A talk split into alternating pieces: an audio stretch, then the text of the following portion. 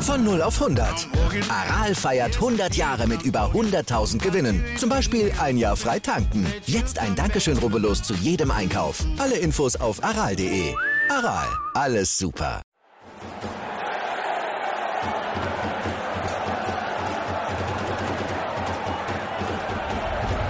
Hoffefunk, der Fußballpodcast zur TSG 1899 Hoffenheim auf meinsportpodcast.de.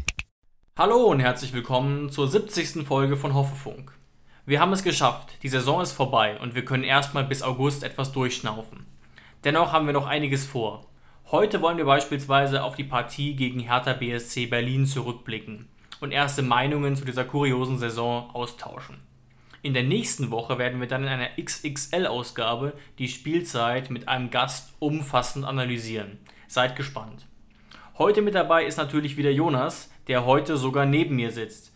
Sag mal, konntest du dich über unseren Last-Minute-Sieg überhaupt richtig freuen oder warst du zu abgelenkt vom Chaos auf den anderen Fußballplätzen? Ja, tatsächlich, berechtigte Frage. Und erstmal auch Hallo von meiner Seite.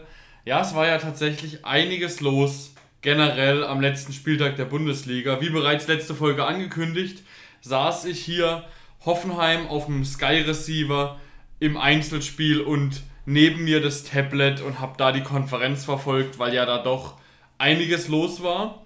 Ähm, und tatsächlich musste ich erstmal durch den, durch den, äh, durch den heiter werdenden Kommentator beim TSG-Spiel erstmal wieder checken, dass die TSG überhaupt noch läuft, weil ja so einiges los war auf den anderen Plätzen. Ich meine, in der 90. Minute, was da alles abging. Das legendäre ja. Tor äh, von Lewandowski, das 41. Saisontor von Lewandowski in der Nachspielzeit.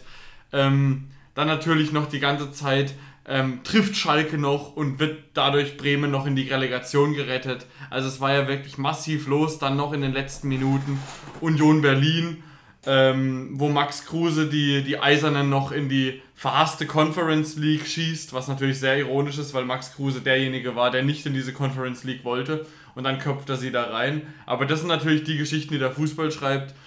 Und natürlich Du hast gefragt, konnte ich mich freuen? Natürlich, ich konnte mich riesig freuen. Nämlich, das war ein sehr, sehr schöner Abschluss dieser doch sehr komischen Saison. Ja, absolut. Und ähm, viele von euch befürchte ich oder denke ich einfach und könnte es sogar verstehen, werden die Konferenz gesehen haben.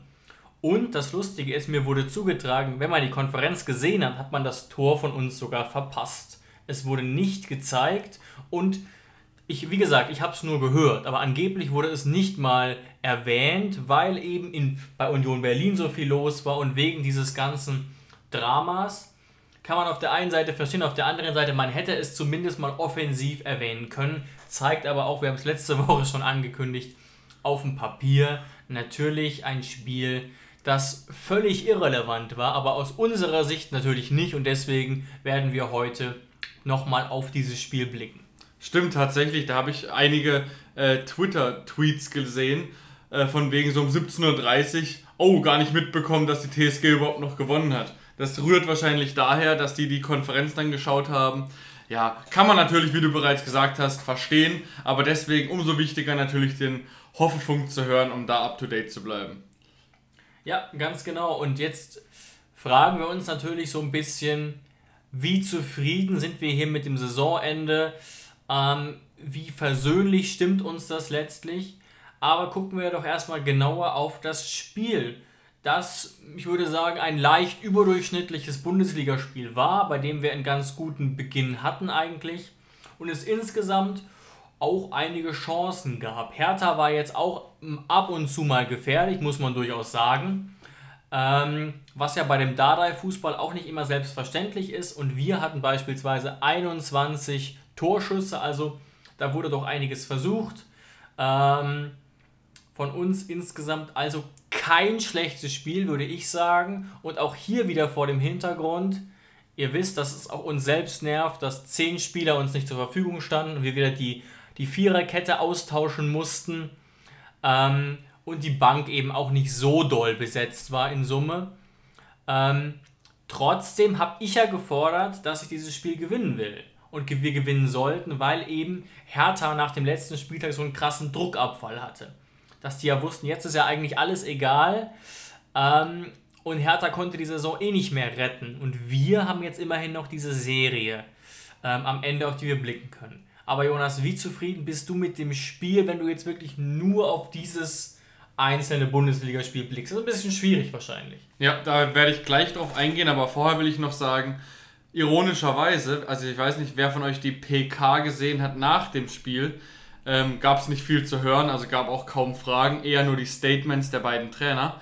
Aber derjenige, der auf die verletzten Situation eingegangen ist, war Dardai. Also das war so ein bisschen das Ironische. Bei sich selbst oder bei uns? Bei sich selbst. Also ah, ja. bei, bei der Hertha, dass er, er hat eigentlich genau das als in Anführungszeichen Ausrede benutzt, warum die Hertha dann eingebrochen ist in der zweiten Halbzeit. Äh, beziehungsweise das als ähm, Erklärung für die Niederlage genommen, was man ja eigentlich, hätte er sich ein bisschen mehr informiert, äh, eher zur TSG schieben müsste, weil auch bei uns wieder, wie du richtig gesagt hast, auch wenn man den Eindruck hat, es legt sich, eigentlich legt sich's nicht. Wir haben immer noch extrem viele Langzeitverletzte und extrem viele kurzfristige Ausfälle, äh, Halbfitte und so weiter. Das hat sich einfach jetzt, muss man im Rückblick sagen, die ganze Zeit durchgezogen. Und ähm, das Resümee von Sebastian Hoeneß auf unser Spiel bezogen, das fand ich auch sehr schön. Also er hat nicht viele Worte verloren nach dem Spiel, aber er hat gesagt, dieses Spiel war eigentlich genau das, was die Saison auch so ein bisschen immer gezeigt wurde. Also zum einen mal der Wille, dann das Spiel noch zu gewinnen. Das haben wir jetzt auch gerade in den letzten Wochen sehr häufig gesehen. Also ich kann mich kaum daran erinnern, dass die TSG so viele Spiele dreht wie dieses Jahr. Ähm, ja. Das ist auf jeden Fall sehr, sehr schön zu beobachten. Und zum anderen aber auch die Anfälligkeit hinten. Also das hat er gesagt, das hat man natürlich gesehen. Wir waren in der ersten Halbzeit nicht schlecht drin und kriegen wieder halbwegs aus dem Nichts ein Gegentor, wo du dir natürlich denkst, oh, was macht jetzt äh, da, ähm, wer hat das Tor nochmal geschossen? Ähm, Darida. Darida, ja. Darida, genau. Was macht jetzt da hier so ein, so ein kleiner Darida äh, komplett blank in unserem Strafraum und köpft den da ein? Also das spricht einfach dafür, so war die Saison. Wir haben 54 Gegentore, das ist kaum zu entschuldigen. Das ist ähm, so viele, da kann, man, da kann man tatsächlich mit absteigen. Aber wir haben natürlich auch viele geschossen. Ähm, und ja, dazu wie zufrieden ich mit dem Spiel bin. Ja, ich bin zufrieden und aufgrund dessen, dass man gesehen hat, dass wir trotz der Irrelevanz des Spiels bis zur letzten Minute gewinnen wollten und die Hertha eben nicht. Und deswegen bin ich sehr zufrieden mit diesem Spiel als Einzelnes. Und alleine nur durch den Sieg, also allein durch dieses Tor noch in der Nachspielzeit, ähm, sehe ich das eigentlich genauso. Klar, das war jetzt nicht super dominant, super toll, aber vergleichen wir es auch damit, wo die Hertha hin wollte, wo die Hertha jetzt steht. Und letztlich ging es ja auch bei uns eigentlich um nichts mehr. Trotzdem jetzt sieben Spiele-Serie ähm, dank, dieses, dank dieses Sieges noch. Und, was ich auch ganz interessant finde, passt jetzt nicht im Detail zu dem Spiel, aber vielleicht mal als kurze Quizfrage: Rückrundentabelle. Welcher Platz sind wir in der Rückrundentabelle? Ist leider keine Quizfrage, weil ich es weiß. Hm. Siebter. Das ist doch schon erstaunlich. War, ja. Nach der Vorrunde waren wir, glaube ich, Zwölfter, meine ich. Aber das kann auch eine falsche Erinnerung sein, äh, weil die, die es ja keine richtige, keine richtige Pause gab. Deswegen habe ich da vielleicht auch einen falschen Zwischenstand im Kopf. Das kann gut sein. Ja. Aber es ist einfach krass, dass wir jetzt quasi in diesem Mittelfeld geblieben sind wie immer, aber trotzdem offensichtlich auch gerade im Vergleich mit den anderen Teams eine deutlich verbesserte Rückrunde gespielt haben, in der ja aber auch diese Katastrophenmonate Januar und Februar mit dabei waren. Ja, die Kluft war am Ende einfach dann doch zu groß. Man sieht es ja gerade die, am letzten Spieltag, wo wir trotz Sieg nicht mal mehr hätten Zehnter werden können, selbst wenn Stuttgart Ah ne, Stuttgart hat ja sogar verloren. Also, Stuttgart hat verloren. Also daran sieht man ja, wir konnten nicht mehr vor, wir konnten nicht mehr zurückrücken. Äh, die Kluft wurde einfach zu groß äh, zu den Mannschaften Stuttgart, Freiburg, Union Berlin, Gladbach, was da alles war. Aber wir haben am Ende das Bestmögliche draus gemacht. Jetzt musst du dir mal das einfach mal so ein bisschen aus psychologischer Sicht ähm, erklären. Ähm, der Mensch neigt dazu, schle schlechte Erlebnisse zu verdrängen und sich einfach nur noch meistens an die letzten Erinnerungen zu erinnern. Und besser kann es ja eigentlich gar nicht laufen. Die Saison war wirklich ja, ja. Äh, äh, Langzeit, langfristig sehr, sehr durchwachsen, wenn nicht sogar schlimm tatsächlich. Also wir müssen uns nochmal daran erinnern, an manche Folgen, die wir hier im Januar, Februar, man muss sich nur mal die Titel durchlesen von unseren Folgen teilweise, Ja. die natürlich zu dem Zeitpunkt auch zu Recht so gewählt wurden. Es gab Phasen, da haben wir hier drüber geredet, ob Sebastian Hoeneß direkt vom Hof zu jagen ist. Ich glaube, so viele Fans gibt es jetzt mittlerweile auch nicht mehr, die der Meinung sind. Und jetzt gucken wir mit einer sieben Spiele Serie ohne Niederlage, mit einem Last-Minute-Sieg, auch noch emotional mit Kramaric, mit einem schönen Tor. Äh, 20. Saisontor von einem, von einem Hoffenheim-Spieler jemals. Also mit einer besseren Erinnerung kannst du diese durchwachsene Saison doch gar nicht beenden. Das ist doch einfach so. Und da, ich, ich merke es jetzt schon bei mir, ich müsste mich jetzt wieder intensiv damit befassen, was wir natürlich vor unserer XXL-Folge auch noch machen müssen. Wieder mal intensiv ein bisschen damit befassen, um wieder mal so ein bisschen in dieses Loch von vor drei, vier Monaten reinblicken zu können. Genau, aber man pendelt in dieser Saison immer so zwischen ganz am Anfang sogar sehr zufrieden. Man kann sich dunkel noch erinnern an den letzten Sommer. Bis hin zu, naja, bis hin zu Katastrophe. Und jetzt am Ende denkt man sich, naja, immerhin passt doch eigentlich. Und deswegen muss man da, glaube ich, einen ganz fairen, eine faire Bewertung machen nächste Woche. Was ich aber jetzt schon eigentlich, woran ich eigentlich jetzt schon appellieren möchte, ich verstehe auch wirklich mittlerweile Fans, die sehr Hönes kritisch sind. Wir hatten ja auch in einigen Folgen selbst in diese Kerbe geschlagen, aber ich glaube gerade durch diese sieben Spiele-Serie jetzt am Ende. Und guckt euch nochmal den Kader an. In, der Kader war zu keinem Zeitpunkt auch nur ansatzweise voll leider. Und trotzdem diese Serie am Ende, am Ende jetzt auch noch, obwohl es um gar nichts mehr ging, ähm, denke ich, hat Sebastian Hoeneß es schon verdient im August, wenn, wie ich glaube, wieder einige Fans im Stadion sein werden. Also ich kann mir gut vorstellen, dass im August wir zumindest eine halbvolle Wirsäurer Neckar äh, Pre-Zero äh, Arena sehen werden. Ähm, dass er dann sozusagen ein warmes Willkommen verdient, denn er hatte ja nur ein Spiel, glaube ich, vor Zuschauern und das war nur die Hälfte im August. Viele waren es nicht, ne. im Pokal vielleicht noch.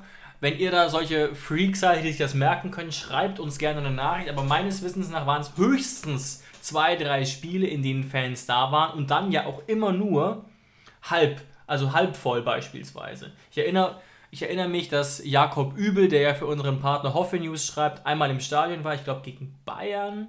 Das war der zweite Spieltag. Und da gab es ein Hygienekonzept und ich glaube, da war, ich weiß es noch, da waren 10.000 oder 11.000 Zuschauer drin. Das ist schon ein Unterschied. da hat er uns noch berichtet, wie das ablief. Und das war am zweiten Spieltag.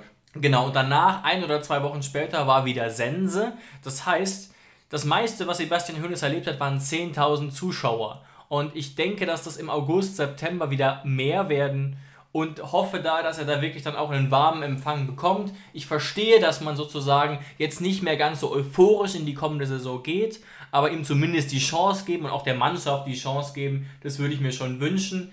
Ich muss auch ganz ehrlich sagen, wenn wir diese Serie jetzt nicht gehabt hätten, würde ich mir auch denken, also weiß ich nicht, wäre ein komischer Sommer geworden, Ja, sag ich mal. aber wir haben sie gehabt. Wir hatten die Serie. Genau, genau. Und deswegen ähm, müssen wir einfach sagen, und genau, ich stimme dir zu 100% zu. Unabhängig jetzt davon, ob er jetzt den warmen Empfang der Fans verdient hat, sondern Oder zumindest keine Boo-Konzerte, die es vor ein Nee. paar Wochen gegeben hätte, ne? vermutlich, vermutlich. Ja, vermute ich. Aber ich hoffe, dass in den meisten Fans äh, so ein Wandel, auch in, vielleicht in, bei Fans, die noch kritischer waren als ich, ähm, auch ein Wandel passiert ist, dass sie jetzt sagen, dass sie jetzt so wirklich über ihren Schatten springen können und sagen, ey, es waren schwere Monate, aber er hat sich da selbst herausgearbeitet, dann sich nochmal zurückbesinnen daran, ähm, was für ein Verein wir sind. Seid stolz darauf, TSG-Fan zu sein. Seid stolz darauf, wie wir bei der TSG arbeiten, dass wir nicht acht Trainer pro Saison haben und am Ende trotzdem absteigen. Ähm, Ja. oder, oder am 32. Spieltag ein Versprechen geben, dass der Trainer bleibt und am 33. ihn rausschmeißen und am 34. steigen wir dann ab mit dem Meistertrainer von 2004. ja, äh, ja, ja. Auch wenn das heißen würde, dass wir 2004 Meister gewesen wären. Wir waren 2004 wahrscheinlich auch Oberligameister. aber zumindest nicht in der Bundesliga, genau. ähm, ja, also da, da einfach, dass man da sagt, da springt man über seinen Schatten und gibt jetzt Sebastian Hoeneß äh, zu 100% die Chance, jetzt zu Ja, zeigen, genau. was er kann. Und Sebastian Hoeneß, das war sein erstes Jahr, sein erstes Bundesliga-Jahr. Jeder hat gesagt, Bayern 2 Trainer, wird er es schaffen? Können wir jetzt noch nicht beantworten, aber Sebastian Hoeneß hat einen enormen Lernzuwachs gehabt. Und ich würde jetzt sagen, er ist jetzt in der zweiten Saison auf jeden Fall schon ein reiferer Trainer als in der ersten. Und er hat es verdient, uns das zu beweisen. Und ich bin froh, dass er unser Trainer ist und äh, ich freue mich auf die Saison mit Sebastian Hoeneß.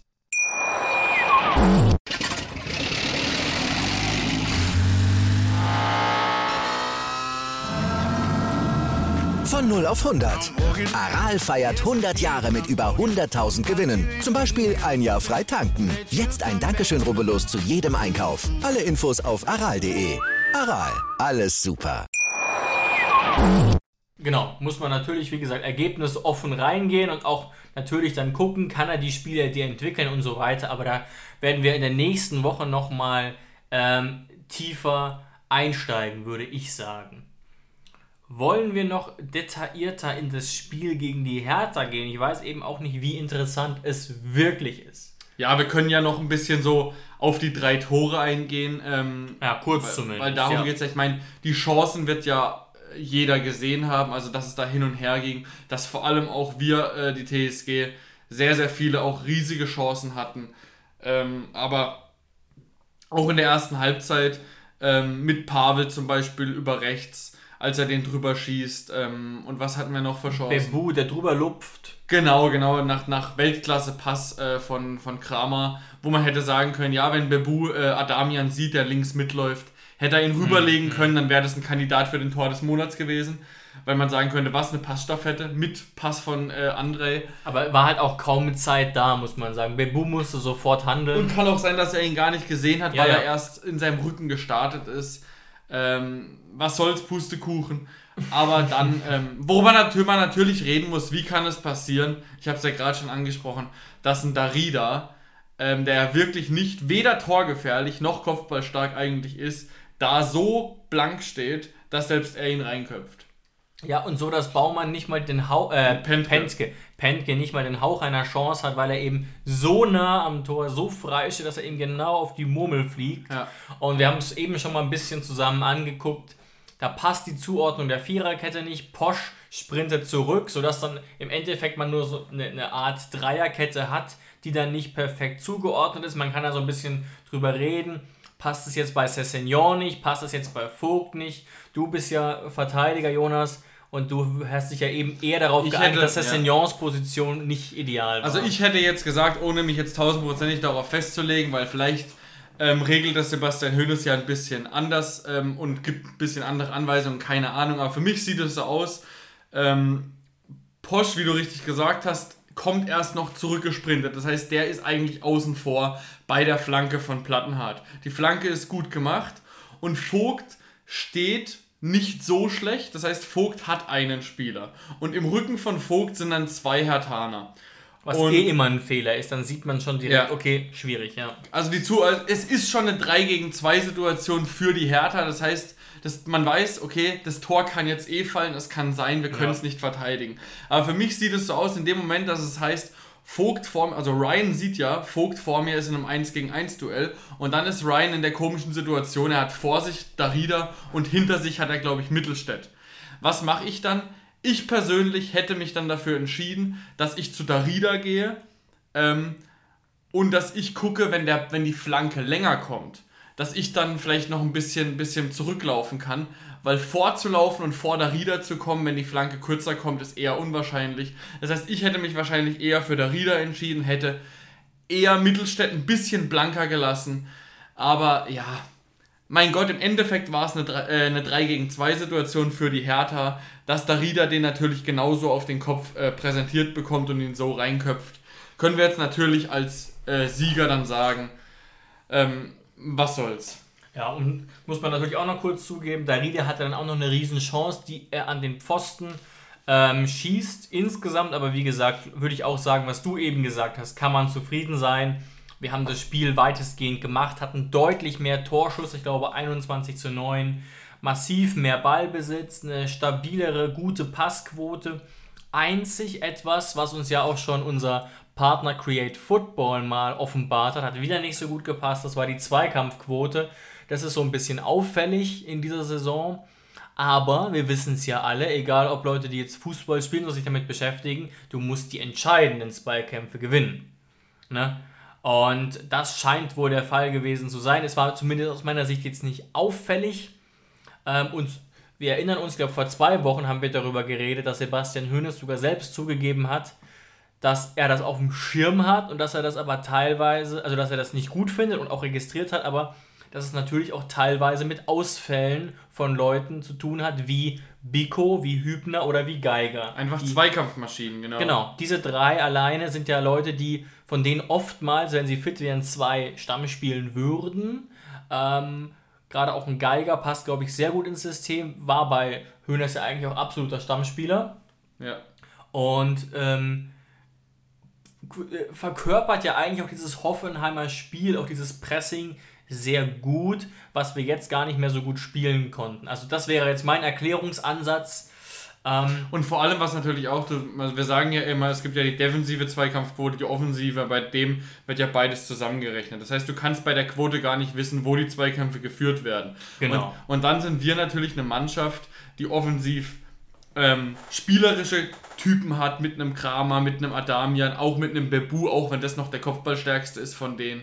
Das heißt, wir haben kein äh, Fabian Klos oder Andersen da vorne drin, die die Zweikämpfe gewinnen. Wir haben dann eher mal Spieler, also ohne das jetzt zu kritisieren, die, wenn ein hoher Ball kommt, nicht hochsteigen und eher auf den zweiten Ball abwarten, wie es ein Kramer öfter mal macht, der dann hofft zum Beispiel, dass ein, dass ein Verteidiger ihn annimmt und ein bisschen wegspringen lässt und ihn dann aufnimmt oder sowas. Oder der sagt, komm, da gehe ich gar nicht in, ins Kopfballduell rein, weil das einfach nicht sein Spiel ist. Sieht man ja gerade. Gerade wenn man das immer, ein gutes Beispiel Kramer oder wo es mir auch häufiger mal auffällt, Sko.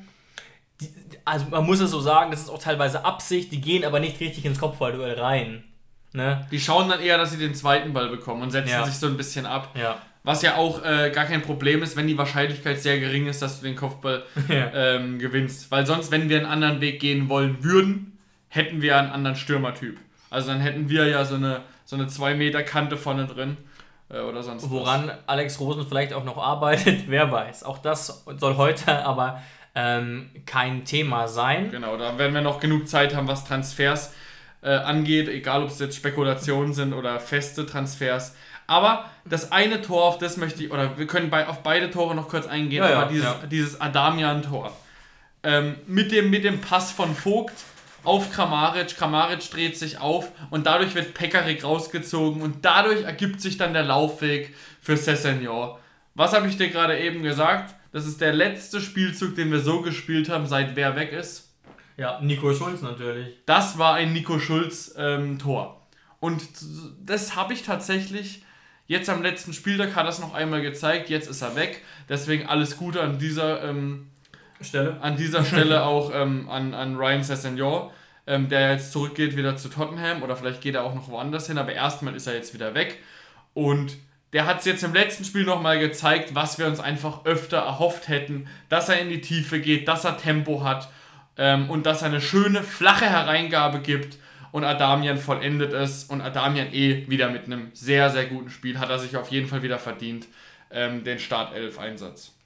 Ja, auf jeden Fall. Also das ist ein, ein tolles Tor. Auch da war, in dem Fall war jetzt grammarisch, das haben wir ja noch bis vor vier, fünf Wochen kritisiert.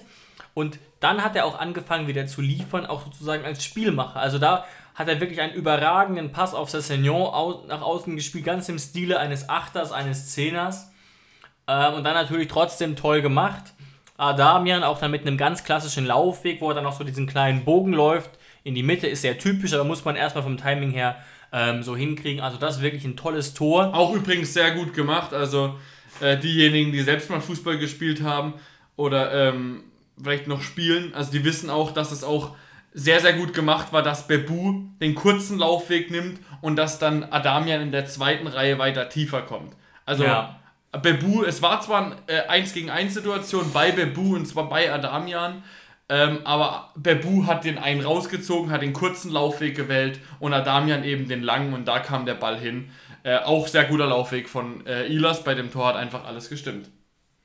Und das ist auch ein Tor, das wir gerne häufiger sehen können, weil es auch sehr gut, glaube ich, zu unserem Spiel eigentlich passt, zu unserem Spielstil, zu unseren Spielern. Hat halt leider nicht so oft geklappt, gerade auch in der Zeit, in der äh, Kader Jabek eben nicht fit war.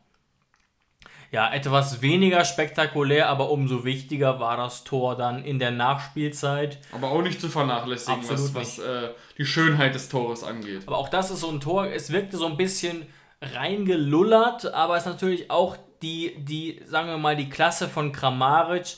Das müsste man wirklich mal so als Experiment machen. Gib mal 15 wahllosen Bundesligaspielern diese Chance. Ich sage, von 15 machen den zwei. Und auch Kramaric macht den nicht immer. Ich will damit nur sagen, Aber das ist einfach ein. Es gibt natürlich auch andere Situationen, die macht ein Kramaric unregelmäßiger als jetzt äh, ein Kalajdzic oder sonst irgendwas. Ja, aber ich meine, ich meine damit, Ja. man denkt sich, das ist super gemacht, aber gib mal diese Chance, nicht böse gemeint, Christoph Kramer.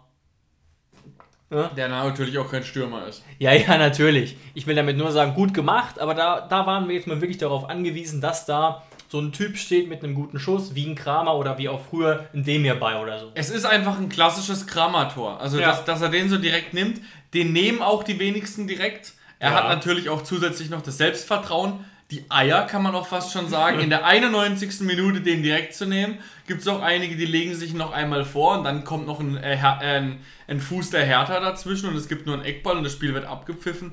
Ähm, ja, und das ist einfach schön. Das heißt, dann haben wir damit das Spiel analysiert, aber es gab ja danach tatsächlich noch ein Interview von Andrej Kramaric, was so ein bisschen bei Social Media rumgegangen ist, weil er sich schon, äh, es, lässt, es lässt einen schon nachdenken, weil er sich sehr ausführlich bei allen bedankt hat.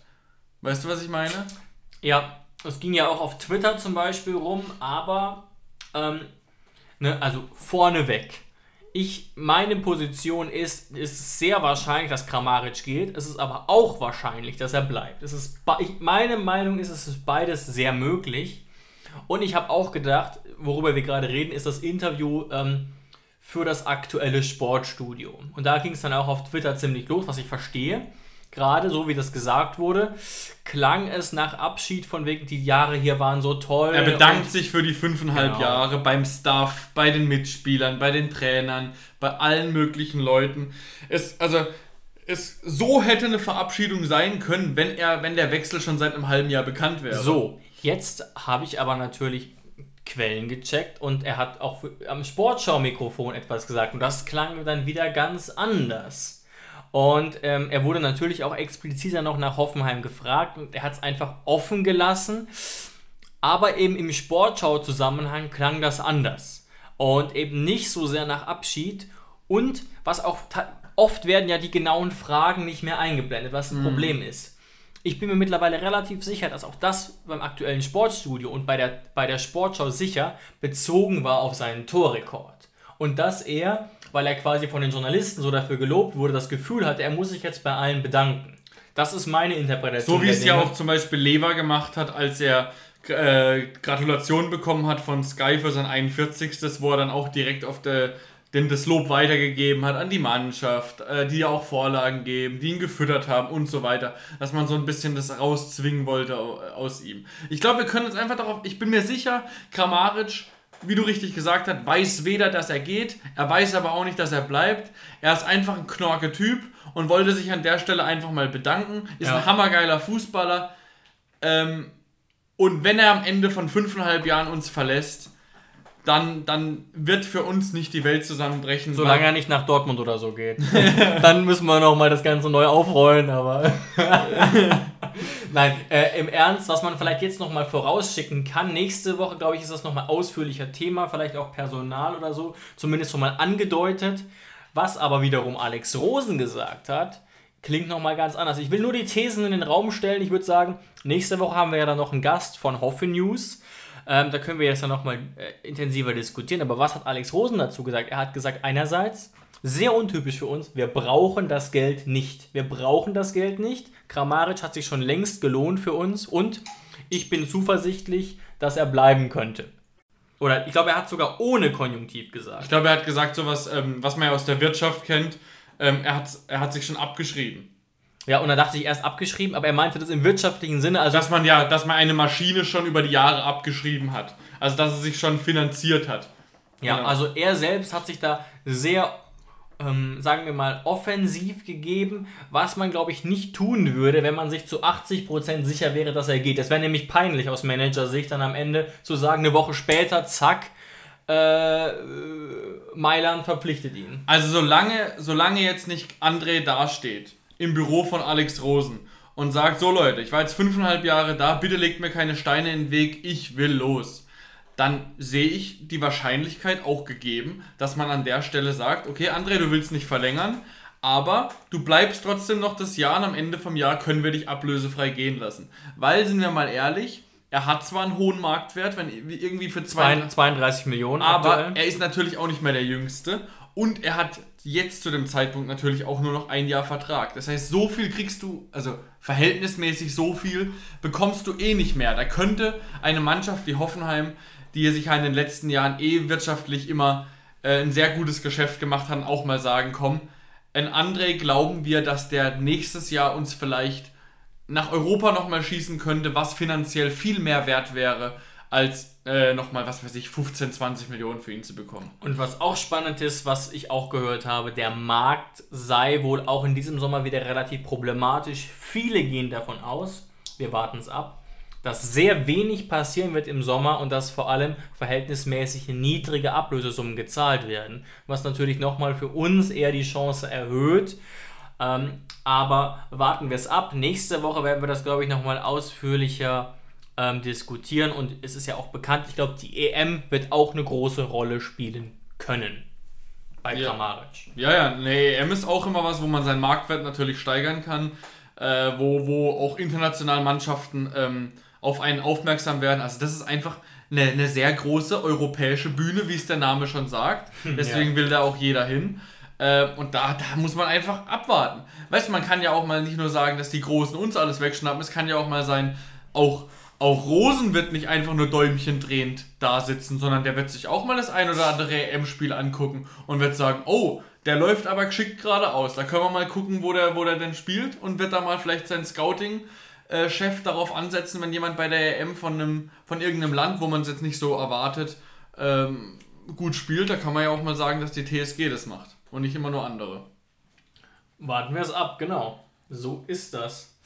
Ähm, und damit sind wir eigentlich, was das Hertha-Spiel betrifft, durch. Wir müssen jetzt ein bisschen aufpassen, dass wir uns für unsere XXL-Folge nächste Woche nicht die Themen wegnehmen. Was mich aber noch interessieren würde, Jonas, vielleicht hast du ja auch noch was anderes im Kopf, ist, was sicherlich auch einige beschäftigt hat, das neue Trikot. Und vielleicht ähm, ist ja auch ganz interessant, was wir dazu denken. Da, da, da dachte man sich ja erstmal, also um noch mal kurz nachzuerzählen, es wurde ja so ein bisschen aufgebaut auf Social Media und am Anfang sah es sehr danach aus, naja, wieder der alte Hut. Aber ich persönlich bin der Meinung, das ist nicht der alte Hut und ich bin auch ziemlich zufrieden. Aber Jonas, erstmal kurz deine Einschätzung zu unserem neuen Trikot, das wir ja am äh, Samstag auch alle live gesehen haben.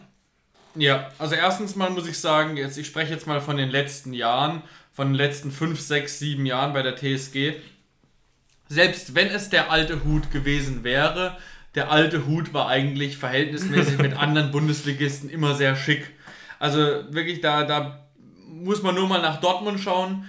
Also unabhängig von dem sehr hässlichen Gelb ähm, ist es auch immer was, was das Layout angeht, was das Design angeht, alles andere als schön. Da kriegen sie ja auch regelmäßig die letzten Jahre immer einen Shitstorm vor. Für. Das heißt, der alte Hut wäre auch schick gewesen. Wo ich David recht gebe, David, es ist nicht der alte Hut. Man sieht, es ist mit einem Farbverlauf, es ist äh, mit schönen Akzenten, es ist, ähm, die Hose ist deutlich dunkler als sonst, die Stutzen sind auch sehr dunkel. Das heißt, äh, als Ganzes, und so musst du ja auch immer ein Trikotset bewerten, als Ganzes ist es einfach äh, sehr, sehr schön. Und wo ich auch mal ähm, Riesenkomplimente geben muss an dieser Stelle.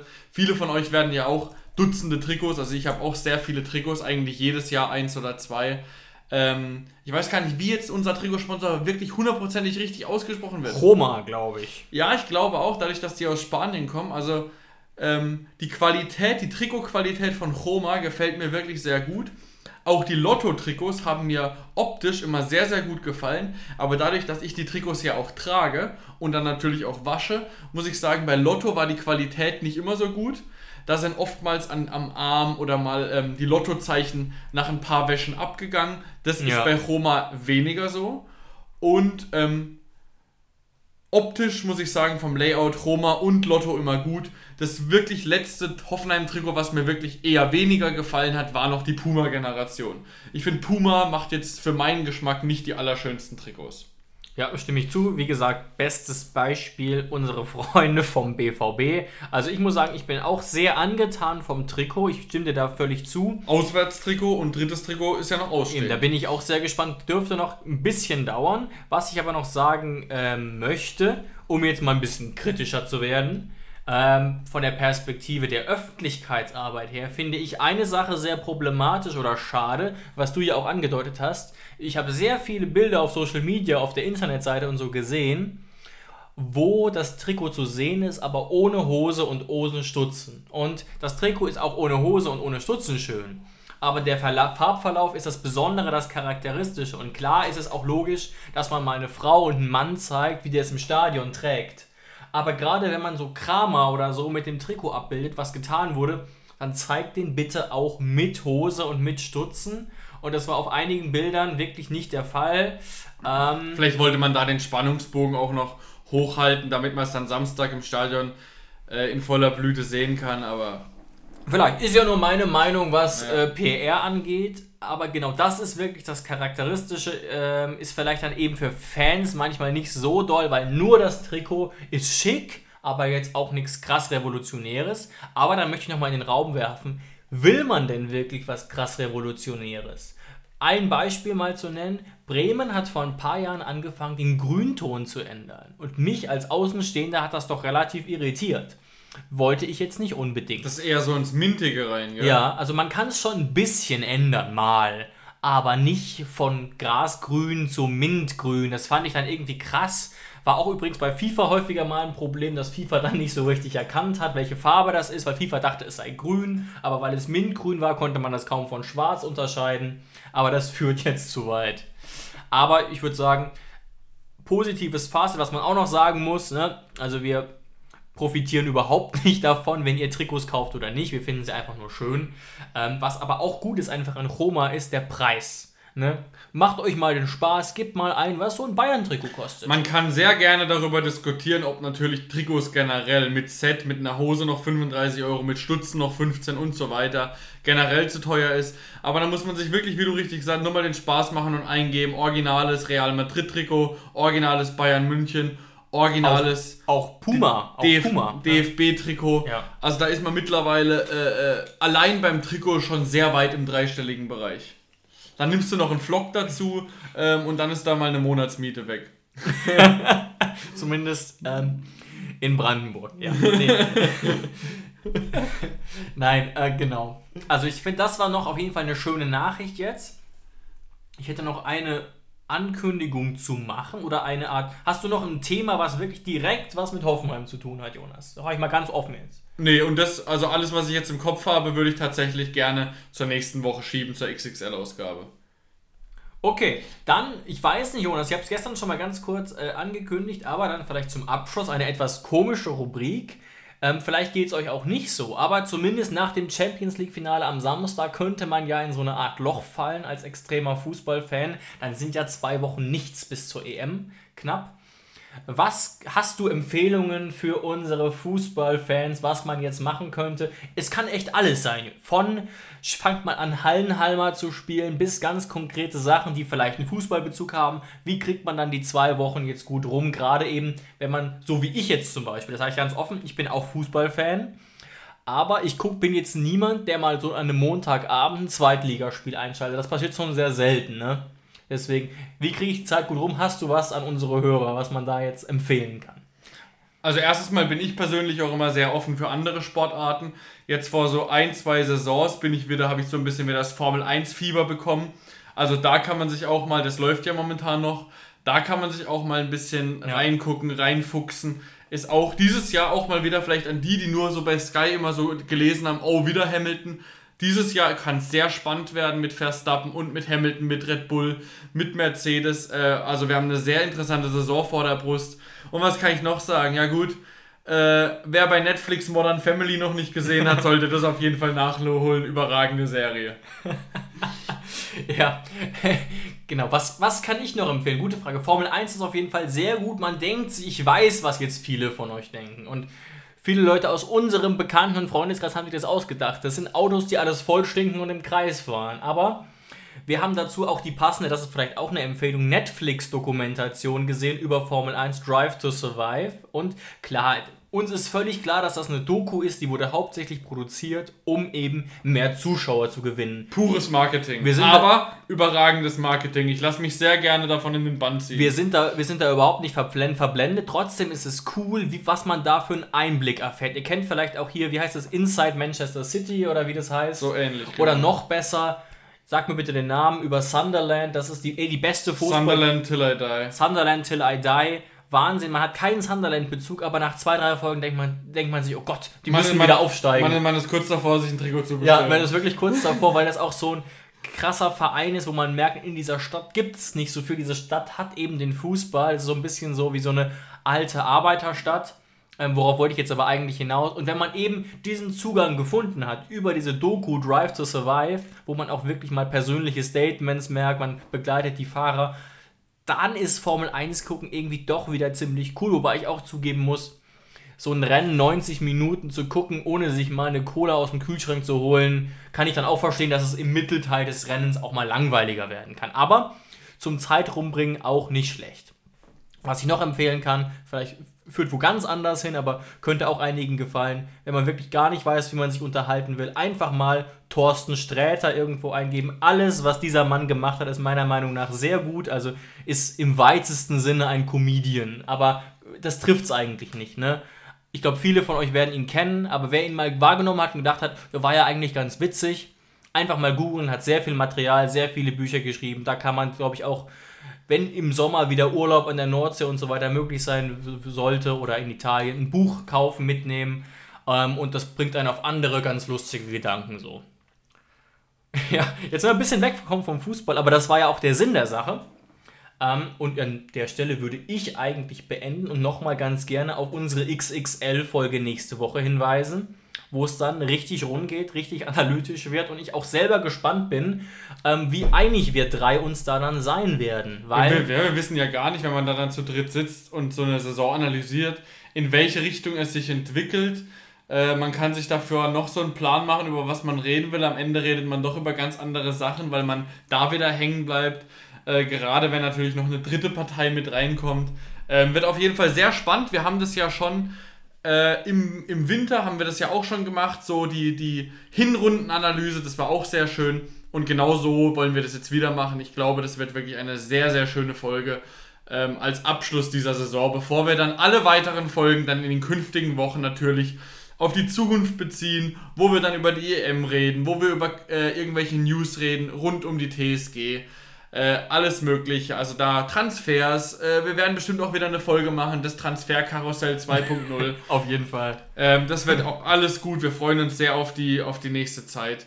Genau. Ja, ist auch eine Chance für den Podcast. Man könnte jetzt auch sagen, wir machen erstmal vier Wochen Pause, aber es ist ja für uns ja auch ein Hobby und deswegen ist es auch schön für uns, mal ein bisschen Raum zu haben.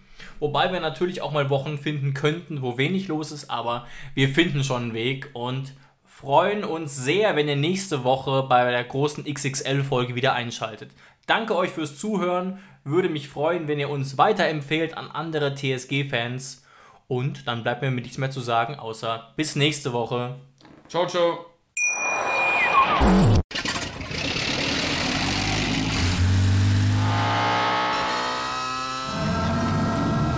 Von 0 auf 100. Aral feiert 100 Jahre mit über 100.000 Gewinnen. Zum Beispiel ein Jahr frei tanken. Jetzt ein Dankeschön, rubbellos zu jedem Einkauf. Alle Infos auf aral.de. Aral, alles super. Ich habe mich natürlich schockverliebt, weil die war wirklich ganz, ganz klein. So begann die Mensch-Hund-Beziehung zwischen Christina und Tierschutzhund Frieda. Und wie es danach, nach dem ersten Moment der Verliebtheit, so weiterging und welche Klippen es danach zu umschiffen galt, das hört ihr in der neuen Ausgabe von Iswas Dog, dem Podcast für harmonische Mensch-Hund-Beziehungen. Ist was, Dog? Mit Malte Asmus. Überall, wo es Podcasts gibt.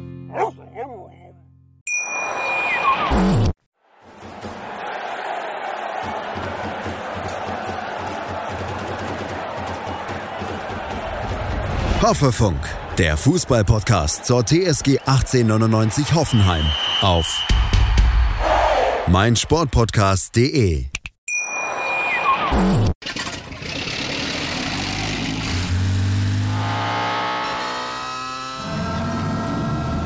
Von 0 auf 100. Aral feiert 100 Jahre mit über 100.000 Gewinnen. Zum Beispiel ein Jahr frei tanken. Jetzt ein Dankeschön, rubbellos zu jedem Einkauf. Alle Infos auf aral.de. Aral, alles super.